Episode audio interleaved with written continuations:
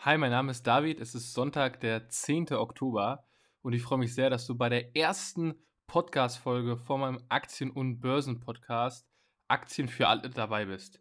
Es geht hier in diesem Podcast darum, dass wir uns die erfolgreichsten Investoren angucken wollen und schauen, was können wir von deren Erfolgen lernen, aber vor allem auch, was können wir von deren Niederlagen lernen und dass wir auch gucken, gibt es denn Strategien, die empirisch belegt über lange Zeitreihen sinnvoll sind und Überrendite erzielen.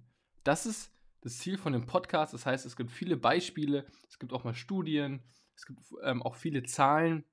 Es soll wirklich ein Null-Bullshit-Podcast sein und echten Mehrwert in komprimierter Form bringen. Und wieso habe ich den Podcast gestartet? Ich habe eine Statistik gesehen und zwar bei Finance Forward und dort stand, dass bei den Broker Next Markets 55,2% der Anleger ihr Geld verlieren, bei eToro 67% und bei Naga, wo man auch besonders viel hebeln kann, da vielleicht schon mal ein Hint an der Stelle, dass das vielleicht nicht sinnvoll ist, 75% dort ihr Geld verlieren. Und das hat mich echt schockiert, weil endlich ist es in Deutschland so, dass Millionen an die Börse drängen. Endlich ist es in Deutschland so, dass Millionen ihre Altersvorsorge selbst in die Hand nehmen und wohlhabend werden wollen. Und wenn man breit diversifiziert und es langfristig macht, und da gibt es viele historische Beispiele, klappt das sehr, sehr gut. Und viele Deutsche kriegen es, vor allem junge Deutsche, bisher allerdings noch nicht hin. Und da wollte ich auf ähm, die Gründe eingehen und gucken, wie kann man denen Mehrwert liefern? Wie kann man denn dafür dazu beitragen, dass nicht mehr 75% ihr Geld verlieren, sondern vielleicht nur noch 20. Das ist das Ziel von dem Podcast. Ich beschäftige mich mit der Börse seit über zehn Jahren lege seit ja, mehreren Jahren jetzt auch das Geld an, habe selber auch ein Finance-Studium gemacht, war im Fintech-Bereich aktiv und ähm, ja, freue mich sehr, dass ähm, das Wissen, was ich als Investor gesammelt habe, aber vor allem eben auch das Wissen von den besten Investoren ähm, und auch von zahlreichen Studien mit euch zu teilen. Also ich würde mal sagen, los geht's in die erste Folge.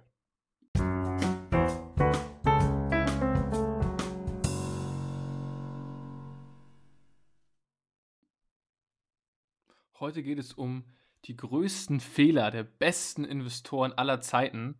Und wir fangen an mit Benjamin Graham. Viele von euch werden ihn wahrscheinlich kennen. Benjamin Graham ist der geistige Vater und die Inspirationsfigur gewesen für Warren Buffett und war auch sein Professor während des Studiums. Und Graham ist auch der Autor des Buches The Intelligent Investor, eines der meistverkauften Finanzbücher weltweit und kann ich auch wirklich jedem Hörer sehr empfehlen. Und Benjamin Graham erzielte eine Rendite von 15% im Schnitt pro Jahr. Das Besondere dabei, Benjamin Graham erzielte die Rendite über mehrere Jahrzehnte. Da wird jetzt der ein oder andere Hörer sagen, ja, mit meinen Kryptocoin mache ich das doch innerhalb von äh, zwei Wochen. Das wird wahrscheinlich nicht so äh, nachhaltig sein wie diese Rendite hier von Benjamin Graham. Und Benjamin Graham war der Auffassung, dass Preis und Wert komplett unterschiedliche Dinge sind. Wieso meinte er das? Er hat sich den Markt angeguckt und oft festgestellt, es gibt deutliche Schwankungen, die er zurückgeführt hat auf Optimismus und Pessimismus, also auf Gefühle und Irrationalitäten von Investoren. Diese würden die Preise an der Börse maßgeblich treiben. Und diese ermöglichen dann auch Outperformance, denn in einem Markt, der sehr wo alle Investoren sehr pessimistisch sind, sind alle Aktien sehr, sehr günstig. Also der Wert ist wahrscheinlich dann höher als der Preis. In einem sehr optimistischen Markt, der sehr euphorisch ist, ist der Preis wahrscheinlich höher als der Wert und dann sollte man eher verkaufen. Das war die generelle Grundherangehensweise von Benjamin Graham. Und jetzt kommen wir zu seinem Fehler. Und 1930 hat er während der großen Depression festgestellt, okay, dass die Stimmung bei den Investoren, wenig überraschend, sehr pessimistisch war. Alle Aktien wurden abverkauft, alles ist gefallen. Folglich investierte er, aber die Preise hörten nicht auf zu fallen. Also 1930 war ein schlechtes Börsenjahr, 31 auch und Teile von 32 auch. Und zu diesem Zeitpunkt, 1932, war sein Portfolio dann um 70 Prozent gesunken. Also er hatte nur noch 30% von seinem ursprünglichen Portfoliowert. Was war der Fehler? Was ist hier geschehen? Es ist so, dass, und das sieht man in dem Beispiel sehr gut, Trends oft häufig länger dauern, als man denkt. Insbesondere, wenn es Wirtschaftskrisen sind. Und das sieht man auch in der jüngeren Geschichte. Der Dow Jones hat sechs Jahre gebraucht, um wieder sein Hoch aus dem Jahr 2000 zu erreichen. Das erreichte er erst wieder 2006. Und fünf Jahre dauerte es, bis der Dow Jones sein Hoch aus dem Jahr 2008 wieder erreichte. Das erreichte er erst 2013.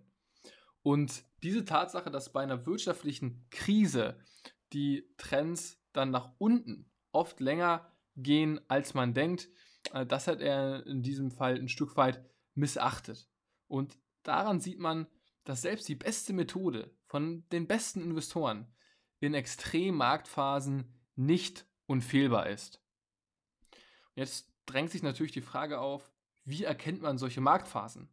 Und ein Indikator dafür ist ein extremer Kursanstieg innerhalb weniger Monate. Der DAX zum Beispiel stieg um 55% zwischen Oktober 1999 und März 2000, also als man inmitten von der Dotcom-Bubble war. Dann drängt sich natürlich auch die Frage auf, ja, ist es aktuell auch so? Meines Erachtens nein, man muss sich keine Sorgen machen. Der Dow Jones hat in den letzten sechs Monaten lediglich 2,5% gemacht und der DAX ist sogar minimal im Minus im Vergleich zu seinem Kurs von vor sechs Monaten. Der DAX hat eine historische Rendite von ungefähr 8,3%, der Dow Jones von knapp über 10%. Also da sieht man, die Renditen sind eher unterdurchschnittlich in den letzten sechs Monaten, als dass sie überdurchschnittlich sind. Jetzt kommen wir zum zweiten Investor, den wir uns angucken, Jesse Livermore. Jesse Livermore ist eher ein Trader als ein Investor, aber dafür einer der erfolgreichsten Trader aller Zeiten. Er wurde geboren in 1877 in den USA und zog dann mit 23 Jahren nach New York und machte in seiner ersten Woche als Trader 50.000 US-Dollar. Das heutige Äquivalent dazu sind über 600.000 US-Dollar. Also denke ich mal, als Wochenverdienst mal äh, ganz in Ordnung. Kurz danach shortete er aber dann die US-Stahlfirma Santa Fe und beim Shorten ist es so, dass man auf fallende Kurse setzt. Also man verdient also dann Geld, wenn die Zielaktie verliert und verliert Geld, wenn die Zielaktie steigt. Hierbei verlor er dann sogar etwas mehr als die 50.000 US-Dollar, die er davor gewonnen hatte und hatte somit dann Schulden. Die nächsten Jahre verliefen dann bei ihm sehr volatil. Er verdiente mal wirklich Millionen, aber verlierte sie auch wieder. Was interessant ist, ist, dass Jesse Livermore ähnlich wie Benjamin Graham der Auffassung war, dass die Massenmeinung eher negativ zu sehen ist. Er stand da sehr kritisch gegenüber und demzufolge shortete er den Dow Jones 1929, wo es nämlich im Dow Jones dann nochmal ziemlich gut lief. Und da verdiente er dann, als der Dow Jones dann, fiel, 1,4 Milliarden US-Dollar. Muss man sich mal vorstellen. 1,4 Milliarden US-Dollar, ohnehin viel Geld, aber zur damaligen Zeit nochmal natürlich deutlich mehr inflationsbereinigt. Und dadurch wurde er dann zwischenzeitlich zu einem der reichsten Menschen weltweit. Aber, wie die Märkte eben sind, steigen sie insbesondere dann schnell, nachdem sie stark gefallen sind. 1932 stieg der Dow Jones dann um 93% in nur 42 Tagen. Das Problem war dann aber, dass Livermore immer noch auf der Short-Seite war und dann über Jahre extrem gut verdient hat, aber dass die Gewinne auf einmal dahin schmilzen, als der Dow Jones auf einmal so krass in die Höhe stieg in so kurzer Zeit. Und daraufhin veränderte er dann seine Strategie und versuchte dann im Markt hinterherzulaufen und ist dann von der Short-Seite auf die Long-Seite gewechselt. Aber da war der Dow Jones dann schon um 93% gestiegen, wie gesagt, in nur 42 Tagen. Und wie es, äh, es kam dann, wie es kommen musste, und der Dow Jones, der Dow Jones fiel dann, obwohl er dann wieder auf der Long-Seite war, also wieder auf steigende Kurse setzte. Also er hat einfach versucht, dem Markt hinterherzulaufen. Das hat dann nicht geklappt. Und Livermore war obwohl er immer wieder finanziell sehr erfolgreich war, zwischendurch öfter mal pleite. Und 1940 nach vielen Auf und Ab äh, begann er Suizid und hatte zu dem Zeitpunkt dann noch 5 Millionen US-Dollar. Also aus den 1,4 Milliarden, davon sind noch 5 Millionen übrig geblieben. Das sind, äh, ist heute ein Äquivalent von ja, so um die 80 Millionen US-Dollar, also immer noch sehr, sehr gut. Aber äh, ja, in Anbetracht der 1,4 Milliarden ähm, relativ betrachtet nicht mehr so viel. Was ist hier das große Learning? Risiken eingehen ist wichtig, aber Diversifikation ist es eben auch. Und dem Markt hinterherzulaufen, das macht keinen Sinn. Es ist eher sinnvoll, in sehr starken Marktphasen etwas Geduld mitzubringen und sich gegen die eigene FOMO zu wehren und dann zu warten, bis die Preise wieder günstiger sind. Ich fasse jetzt unsere Key Learnings nochmal zusammen, sowohl von Benjamin Graham als auch von Jesse Livermore. Nummer 1, unterschätzt nicht, wie lange Trends anhalten, insbesondere Trends, die basieren auf wirtschaftlichen Krisen. Und da ist es lieber so, dass man vielleicht mal einen Trend verpasst, als viel zu früh einzusteigen. Und selbst wenn ich sage, okay, ich kaufe jetzt in fallende Kurse rein, ich habe das zum Beispiel gemacht, ähm, als es so runterging äh, während Covid. Und da war es bei mir wirklich sehr, sehr gut zu sagen, okay, ich steige jetzt ein mit einer kleineren Position, um dann nochmal nachkaufen zu können, wenn es weiter fällt. Also ich hatte immer sichergestellt, dass noch Kapital übrig war, um dann nochmal nachkaufen zu können und so mein Eintrittspreis, ja, mein, mein Einkaufspreis dann ähm, ja immer weiter zu verringern. Und das hat am Ende sehr gut funktioniert, weil irgendwann dreht es eben wieder und dann profitiert man sehr gut. Aber wenn man am Anfang schon so eine hohe Position aufbaut, dass man dann nicht mehr nachkaufen kann, ähm, das ist dann natürlich schlecht. Und da muss man auch nochmal unterscheiden zwischen so einem Fall wie Covid. Man sieht historisch, dass bei, ähm, bei alles, was mit dem Thema Gesundheit zu tun hat, ähm, wenn das die Börse beeinträchtigt hat, ähm, hat es das immer nur sehr, sehr kurzfristig getan, während bei wirklichen wirtschaftlichen Krisen, ähm, und das äh, haben wir hier auch gesehen, war es so, dass es oft mehrere Jahre gedauert hat. Also da muss man sicherlich nochmal unterscheiden. Das zweite Key Learning ist, dass wenn man sehr große Gewinne gemacht hat, wenn man jetzt auf Jesse Livermore mal, mal guckt, ähm, dass sich der Markt dann irgendwann auch wieder dreht. Also es gibt immer eine Regression zur Mitte. Wenn man extrem stark performt hat, ist es sehr wahrscheinlich, das sieht man auch bei Top-Fonds, dass die danach nicht mehr so extrem stark performen und sogar oft dann schlechter performen als der Markt.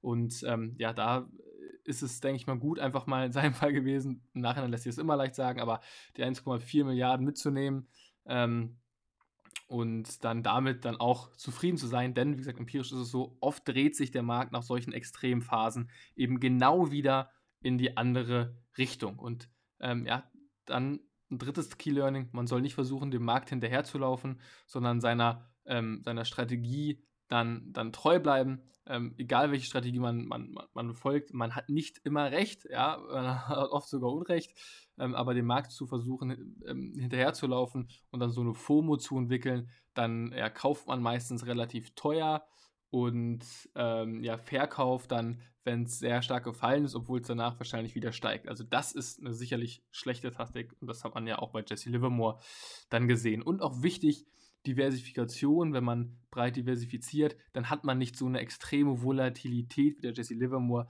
am Ende hatte. Aber auch, und das wäre das fünfte Key wichtig, dass man sich auch traut, auch mal Risiken einzugehen, weil sonst wäre auch der Jesse Livermore gar nicht dahin gekommen, wo er zumindest am Ende war, nämlich ja, einem Äquivalent von 85 Millionen US-Dollar. Und by the way, ähm, Suizid hat er auch begangen, weil er ähm, selber schwer krank war, was nicht zwingend auf sein Trading zurückzuführen war. Also das waren die Key Learnings. Ich hoffe, es hat euch gefallen. Schreibt mir sehr, sehr gerne Feedback. Ihr erreicht mich ähm, auf LinkedIn unter David Höhl. Ähm, ihr erreicht mich auch bei Instagram unter Aktien für alle. Und ja, ich freue mich ähm, sehr auf euer Feedback und wenn euch das gefallen hat, freut mich auch natürlich sehr, wenn ihr dem Podcast auch folgt und dann somit keine Folge mehr verpasst. Also, vielen Dank und euch doch eine schöne Zeit. Ciao.